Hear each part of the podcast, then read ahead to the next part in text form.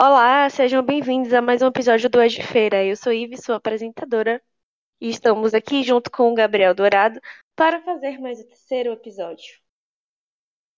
Eu sou o Gabriel, prazer, gente. E aqui, como de praxe, vamos fazer esse momento de autodescrição é, neste episódio. E eu sou uma pessoa negra de cabelos crespos, é, vestindo hoje uma camisa cinza em um ambiente inteiramente branco, né?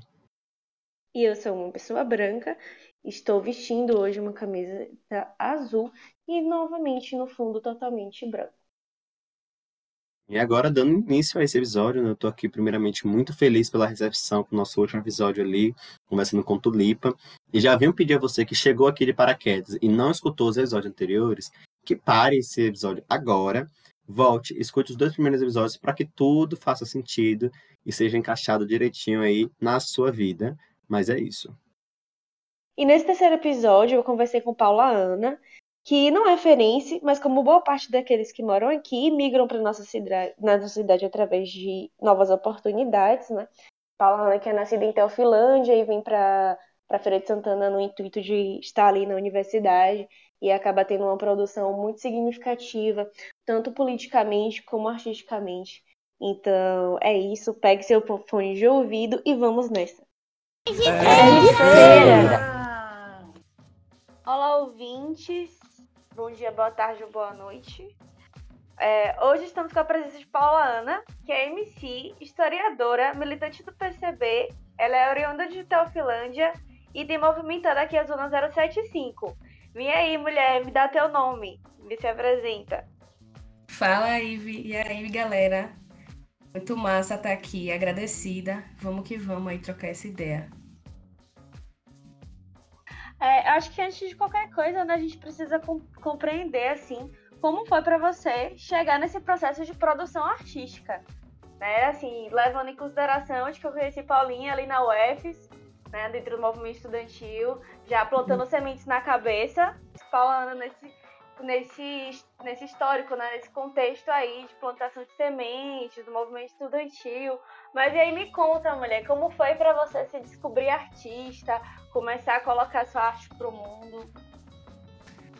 É, começa justamente daí, dessa trajetória que você cita, né? Porque desde quando eu me lembro, assim, né, de, desde criança, eu sempre escrevi, sempre desenhei, é, sempre cantarolei, enfim. Mas a gente acaba se distanciando dessa noção de que todo mundo pode ser artista, né? Porque o mundo só prepara a gente para o trabalho. Então, quando eu comecei a militar no movimento estudantil, que eu conheci os movimentos sociais, conheci é, a teoria revolucionária do proletariado, eu entendi, né? Eu aprendi que é, tudo que a gente faz também tem um potencial artístico, né? Inclusive, arte também é o trabalho. E fui reconhecendo né, que o que eu fazia já desde criança também é arte, também é, é importante para mim e para as pessoas. E aí eu comecei a botar minhas caras né, com mais segurança. Comecei a entender que aquilo que eu escrevi era poesia e que depois viria a ser músicas. E fui me reconhecendo nesse processo, né? Como artista que é, é movida pela vontade de sempre estar aprendendo, mas também pela vontade de transformação das coisas. E aí as pessoas abraçando o meu trabalho, né, com arte, foi também me dando essa potência, né, essa confiança, essa essa convicção de que todo mundo pode aprender, que arte não é né, artigo de luxo, muito pelo contrário a gente está produzindo arte todos os dias aí.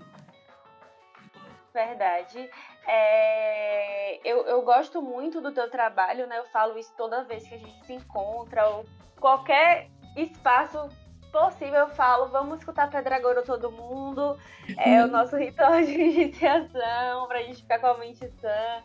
Mas me diz, até chegar em feira, é, quais foram os desafios? Como é que tu enxerga hoje a cena 075, assim, para produção musical. É, Pedragoro foi produzido com Larápio, certo? É, como é essa parceria, de onde surgiu, como é que tu, tu enxerga, né, é, esse campo aí de produção aqui em Feira? E quais são os maiores, maiores desafios, assim, enquanto artista independente, né, uma mulher negra, E aí, me conta. É, feira é, para mim, foi assim, né? Um, um, começo de muitas coisas. E desde que eu cheguei em feira, eu percebi que feira tem uma cena cultural muito movimentada, né? De vários estilos, inclusive é, do movimento hip hop, do rap.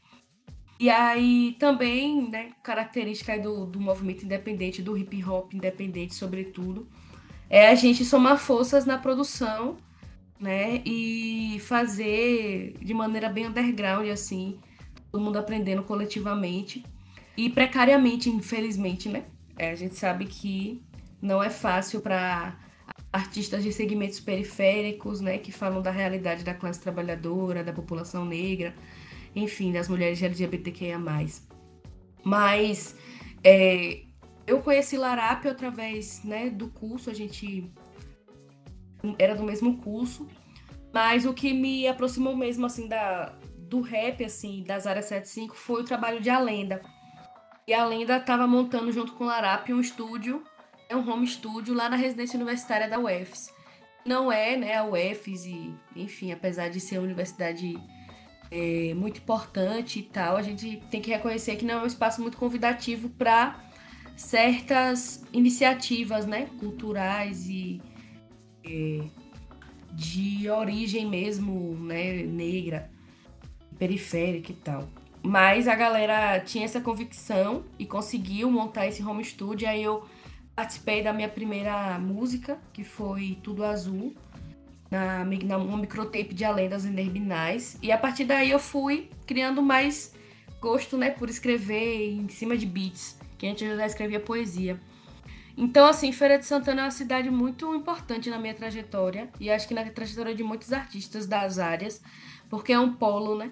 E tem uma cena independente muito forte, de que eu acho que a gente poderia se unir um pouquinho mais, é, porque são muitos desafios também para uma cidade que é extremamente antipovo e que é, tem uma, uma política, né?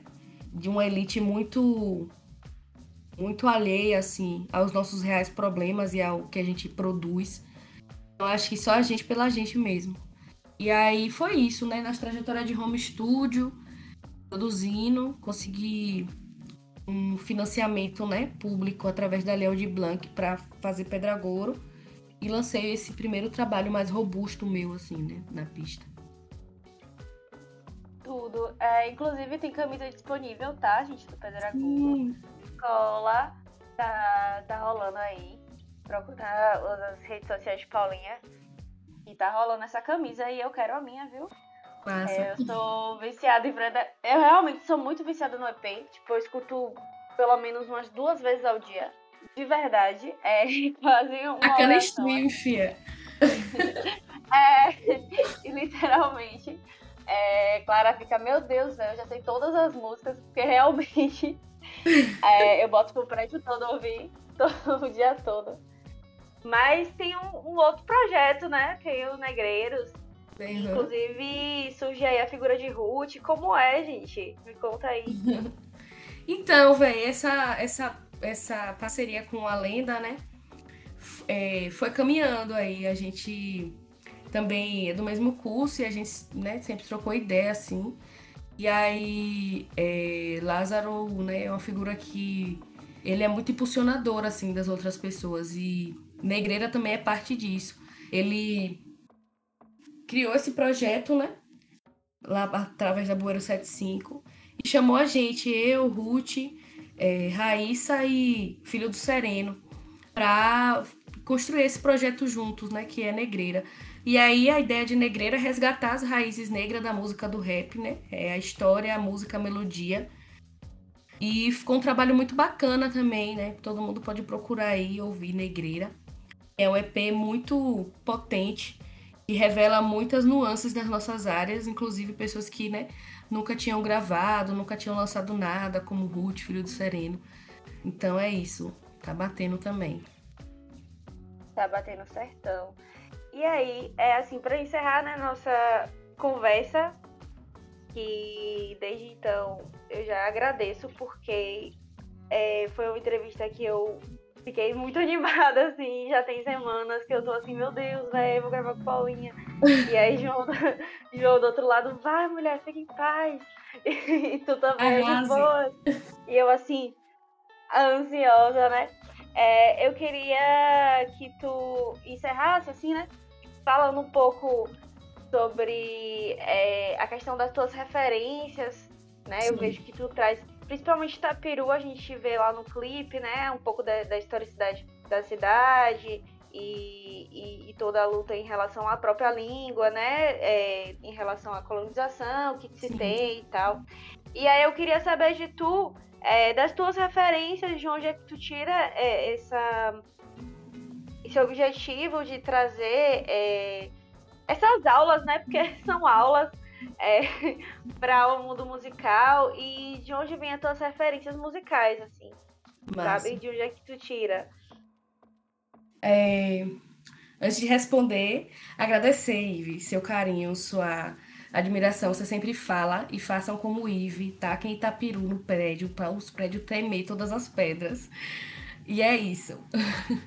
Eu fico muito feliz de ouvir esse retorno das pessoas. Sério mesmo, porque a priori, né, meu trabalho, ele diz respeito a uma realidade que, para quem não conhece a minha cidade, ela fica muito restrita. Então, assim, quando eu recebo um retorno de que a ideia bateu, chegou em outras pessoas, né, que as pessoas estão acessando essa história por uma perspectiva nova, né, é inclusive um pouco dessa temática minha, eu fico muito agradecida mesmo, né, que é um, um dos meus principais objetivos também.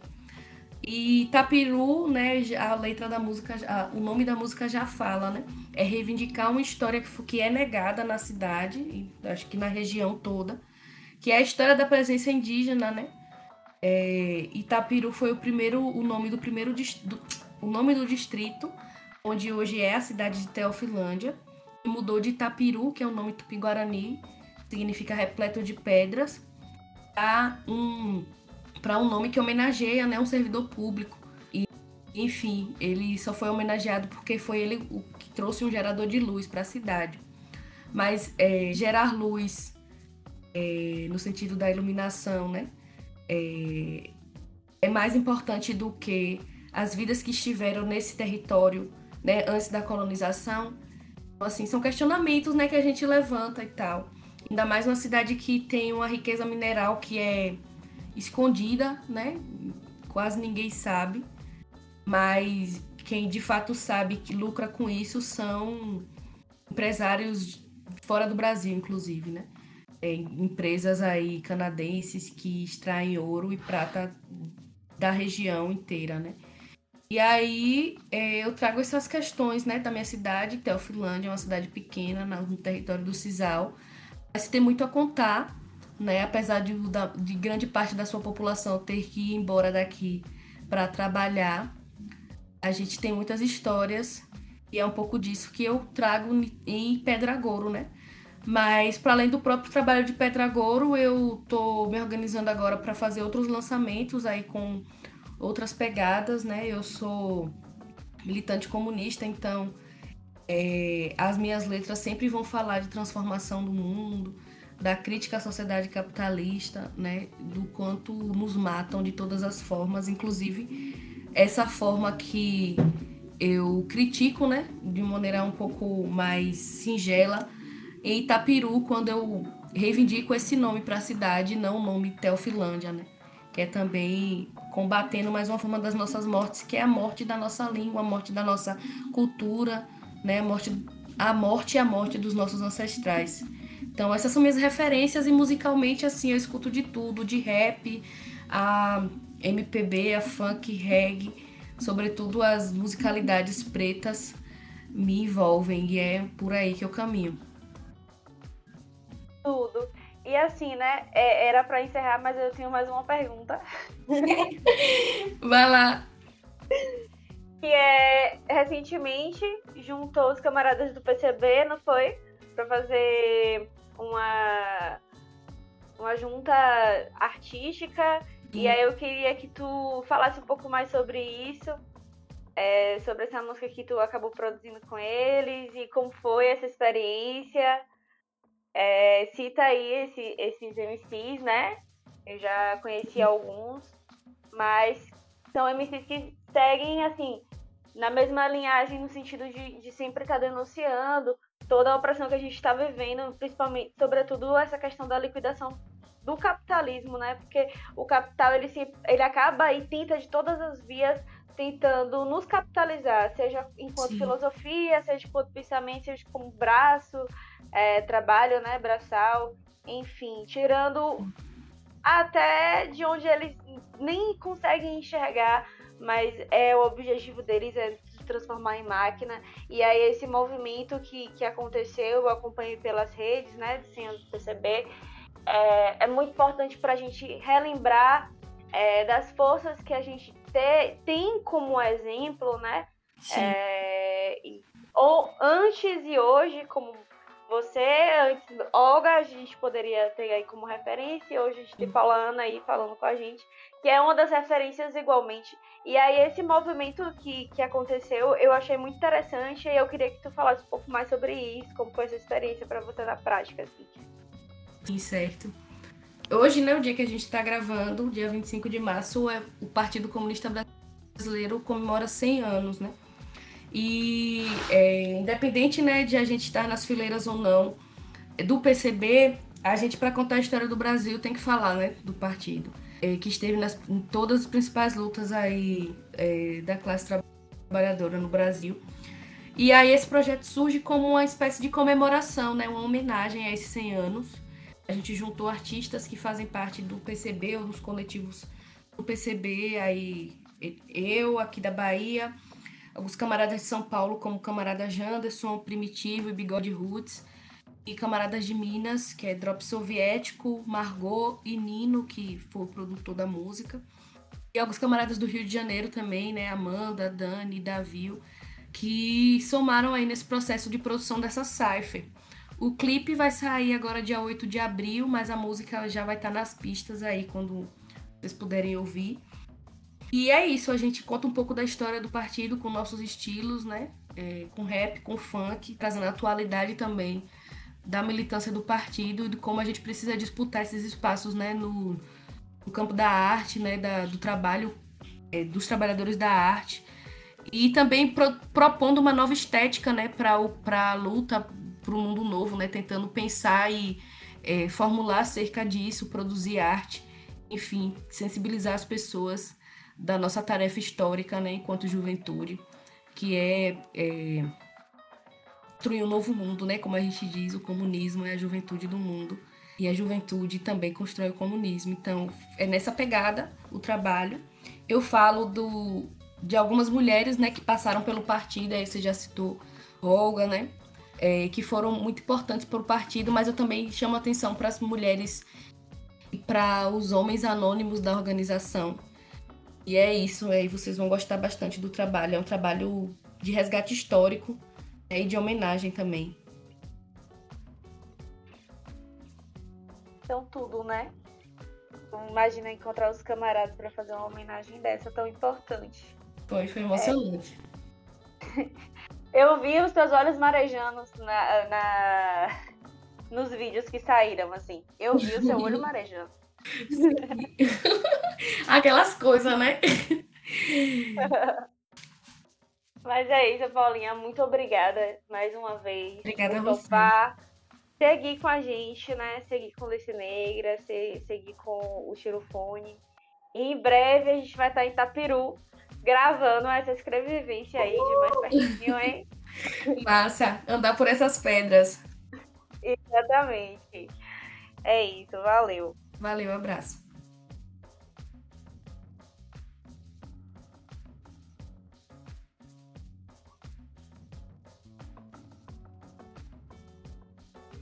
Então, gente, essa foi essa foi entre olha isso. Essa aí foi a nossa entrevista com Paula. Esse foi o nosso terceiro episódio do Ed Feira. É, nós estamos chegando já ao fim do nosso programa, do nosso projeto. Então, eu espero que vocês tenham gostado muito do que tudo que tá tudo que aconteceu até aqui, né? Eu espero que vocês então, na próxima semana novamente projeto que é tão rico. as horas estaremos aqui com o último episódio do Ed Feira né? em todas as plataformas digitais, né? A partir da escrevivência dessas mulheres negras e que fazem parte da nossa historicidade, no nosso da nossa subjetividade também, né? Enquanto pessoas que moram e que passam por feira. Então é isso, galera. Sigam a gente em todas as redes sociais, certo?